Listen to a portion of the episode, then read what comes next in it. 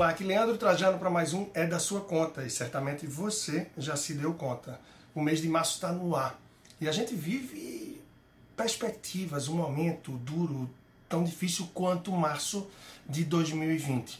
365 dias praticamente se passaram, mas o sentimento é igual. Por isso, muito do que a gente aprendeu deve ser aplicado sim com cautela e com muita segurança no dia a dia. Em relação à sua reserva de emergência, a contenção de gastos extras, há muito cuidado em relação à sua vida financeira e, claro, em relação à sua saúde. Afinal, apesar de todo esse aprendizado, de tudo que a gente viveu, parece que não serviu de lição e por isso a gente revive algo muito similar.